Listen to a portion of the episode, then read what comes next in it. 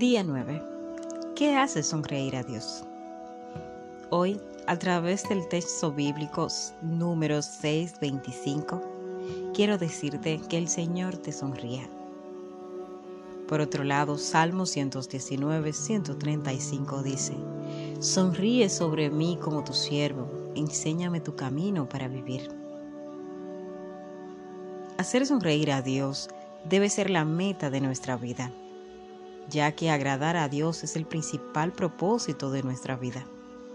La tarea más importante que tenemos es descubrir cómo hacerlo con exactitud. La Biblia indica que descubramos lo que agrada al Señor para hacerlo. Es una dicha que la Biblia nos presente un ejemplo claro de una vida que agradó a Dios. El hombre se llamaba Noé. En su época, el mundo se encontraba en una totalidad bancarrota moral. Todos vivían procurando su propio placer en lugar de complacer a Dios. Dios no encontró a nadie en la tierra interesado en agradarlo. Estaba afligido y hasta le pesó haber hecho al ser humano. Estaba tan disgustado con la raza humana que consideró borrarla de la tierra. Sin embargo, hubo un hombre que se lo hizo sonreír. La Biblia dice que Noé era del agrado del Señor. Dios dijo, este individuo me agrada, me hace sonreír. Voy a comenzar de nuevo con su familia. Tú y yo hoy estamos vivos porque Noé contó con el favor de Dios. Del estudio de su vida aprendemos los cinco actos de adoración que hacen sonreír a Dios. Dios sonríe cuando lo amamos por encima de todo. Número uno. Noé amó a Dios más que a nada en el mundo, incluso cuando nadie más lo amaba. La escritura afirma que durante toda su vida Noé cumplió fielmente la voluntad de Dios y disfrutó una estrecha relación con él. Lo que Dios más desea contigo es tener una relación de amor. La verdad más asombrosa del universo es que nuestro Creador quiere estar en comunión con nosotros. Dios nos creó para amarnos y anhela que nosotros también lo amemos.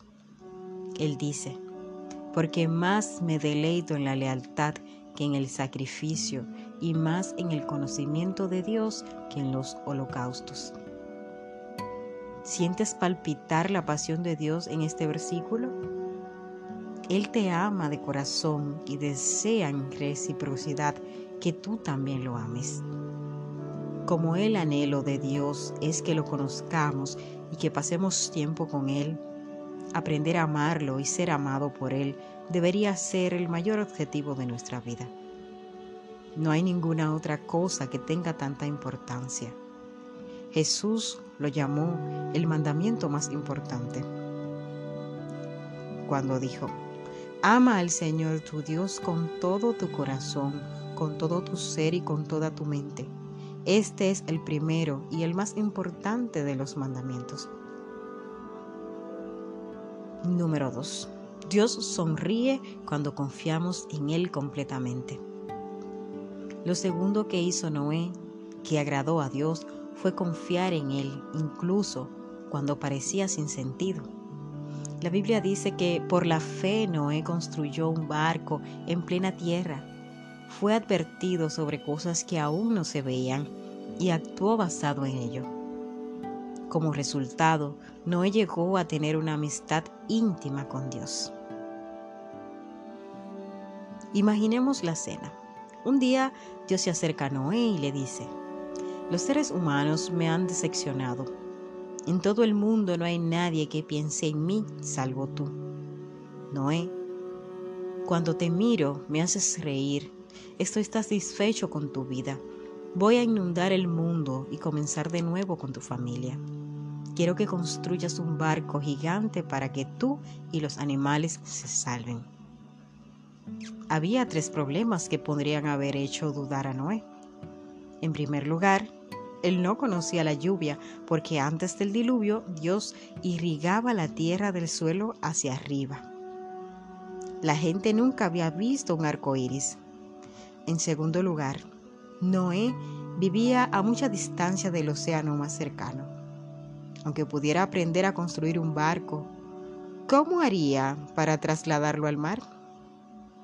El tercer obstáculo sería, o pudo haber sido, reunir a los animales y cuidar de ellos. Pero Noé no se quejó ni se excusó. Tenía plena confianza en Dios, a quien hacía sonreír. Confiar plenamente en Dios significa tener fe en que Él sabe que es mejor para ti. Esperas que cumpla sus promesas, te ayude con los problemas y hasta haga lo imposible cuando fuera necesario. La Biblia dice que Dios se complace en los que le honran y en los que confían en su constante amor. A Noé le llevó 120 años construir el arca. Supongo que hubo días en que se sintió descorazonado. Después de años y años sin ninguna señal de la lluvia, lo tildaban como crueldad, como el loco que piensa que Dios le habla. Me imagino que los hijos de Noé deben haber sentido vergüenza del enorme barco que su padre estaba construyendo en el jardín de la casa. Pero sin embargo, no dejó de confiar en Dios. ¿En qué aspectos de tu vida necesitas confiar más en Dios?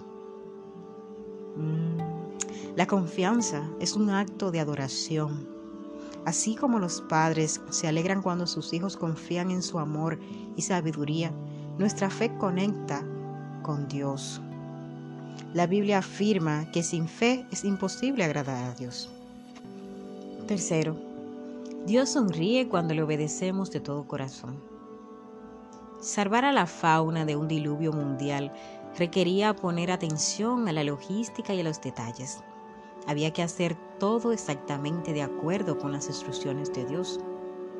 Él no dijo, construyete cualquier bote que quieras. Noé.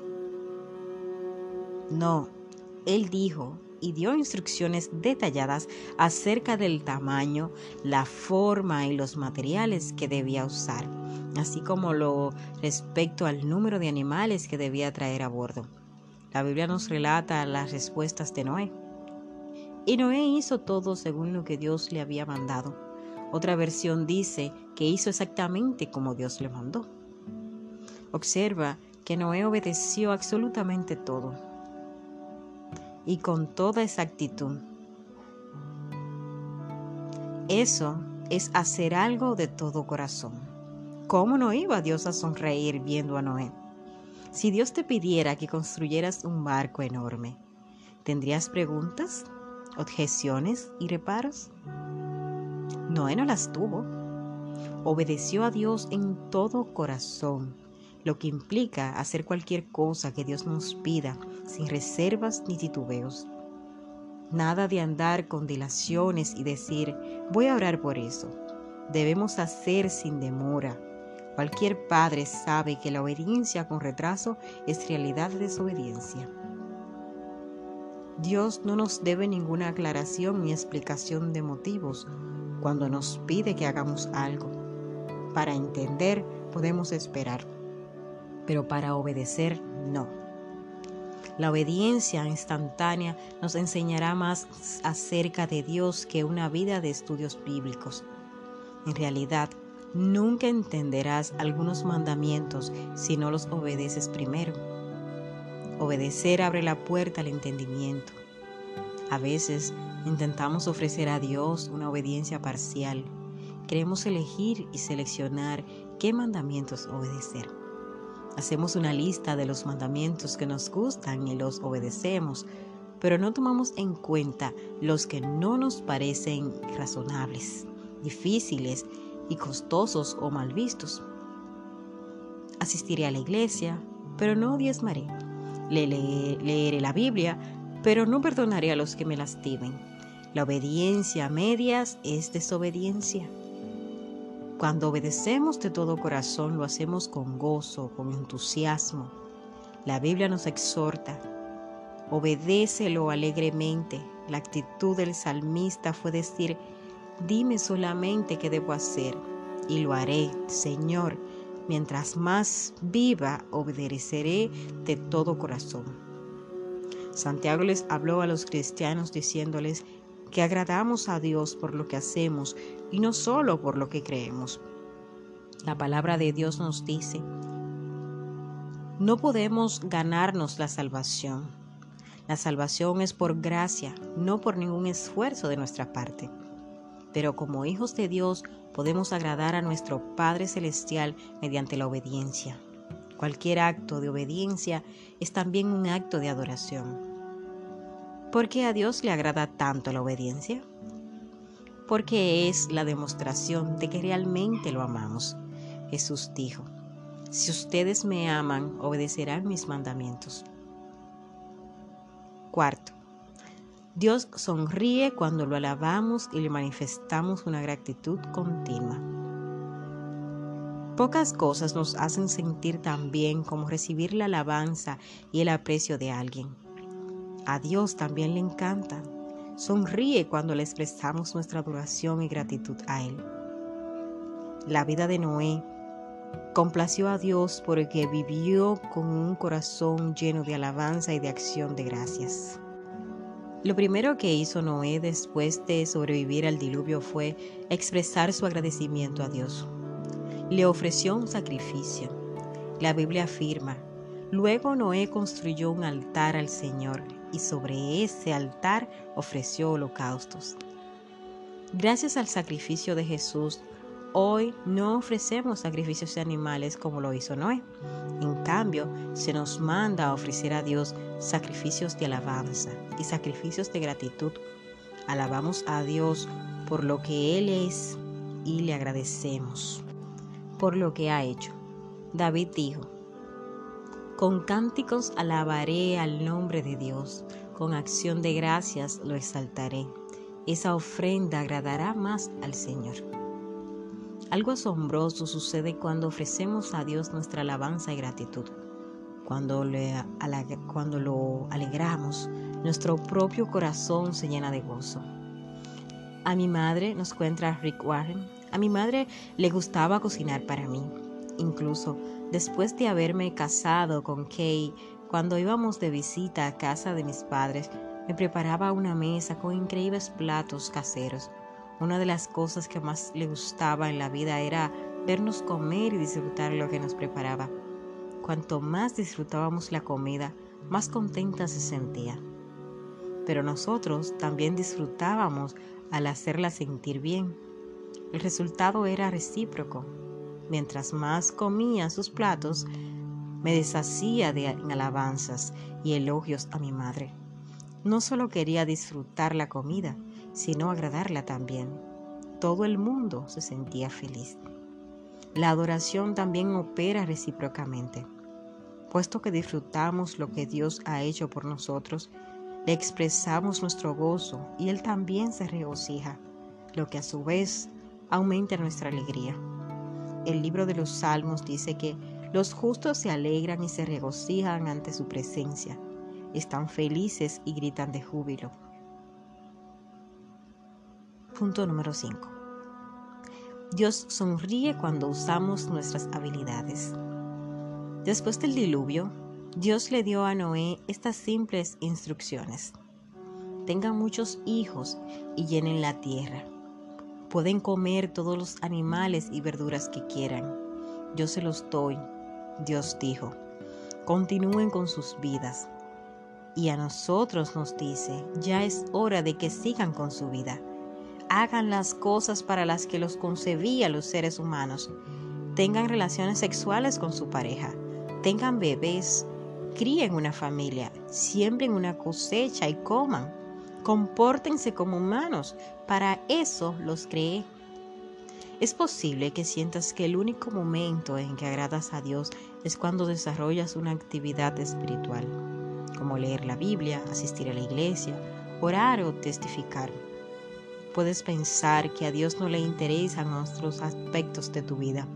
En realidad, Dios disfruta observando cada detalle de tu vida ya sea que te encuentres trabajando, jugando, descansando o comiendo. No pierde de vista ninguno de tus movimientos. La Biblia nos dice que el Señor dirige los pasos del hombre devoto, que Él se complace con todos los detalles de su vida.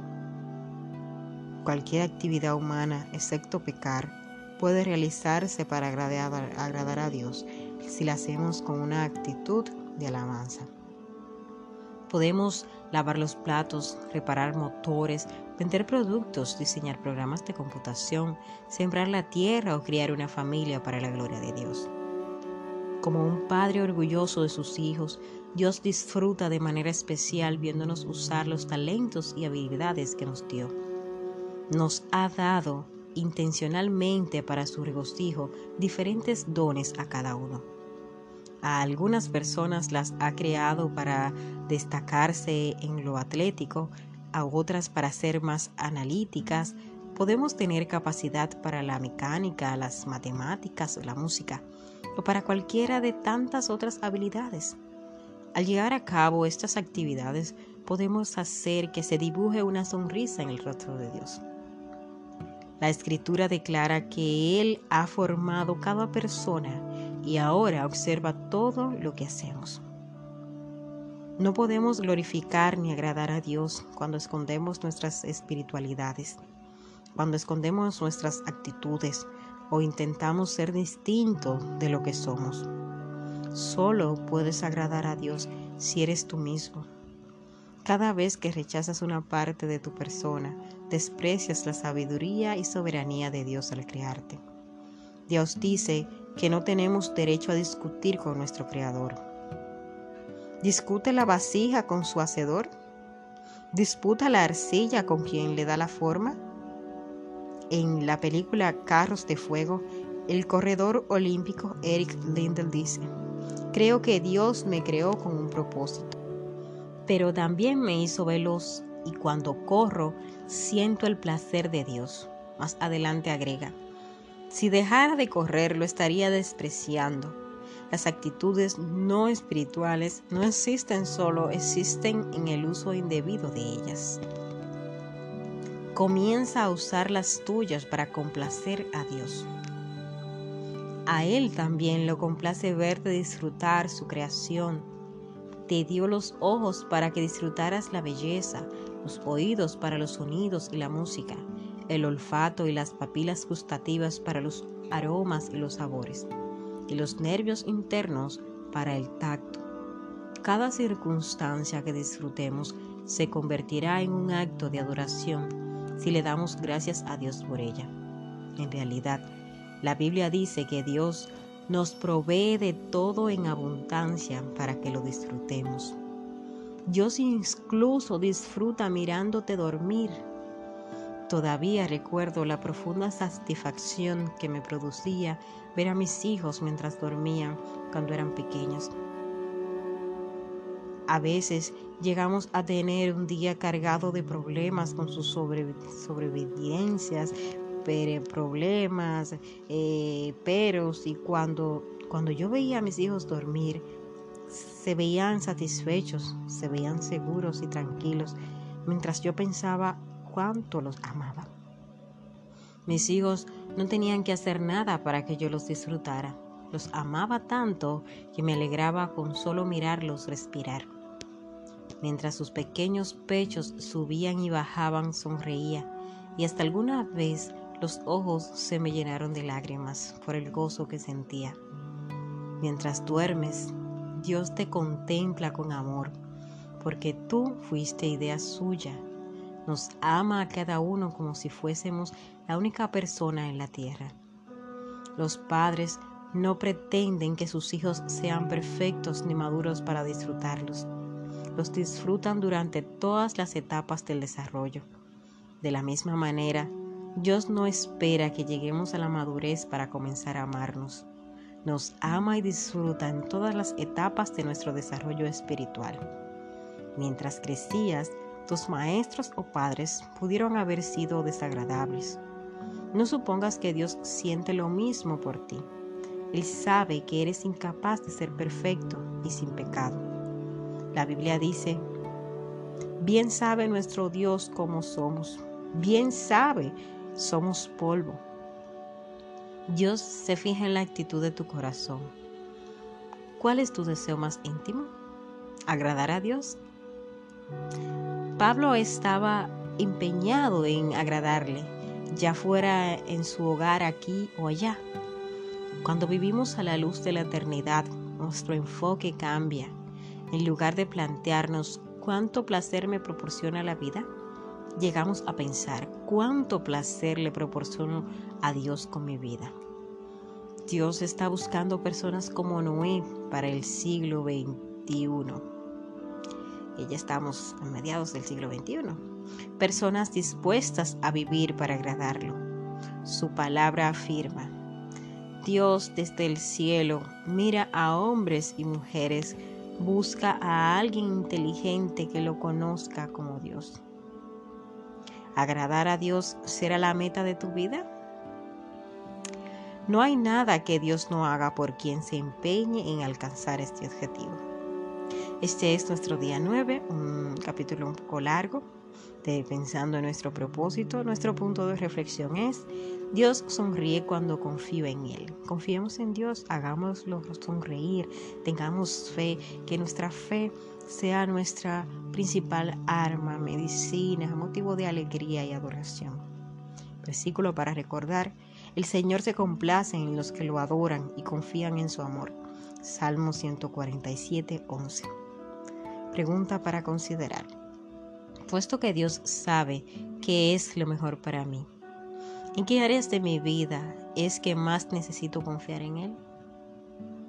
¿En qué áreas de tu vida necesitas confiar en Dios? Encontrarás las respuestas. Consulta la palabra, ahí está, y en tu corazón.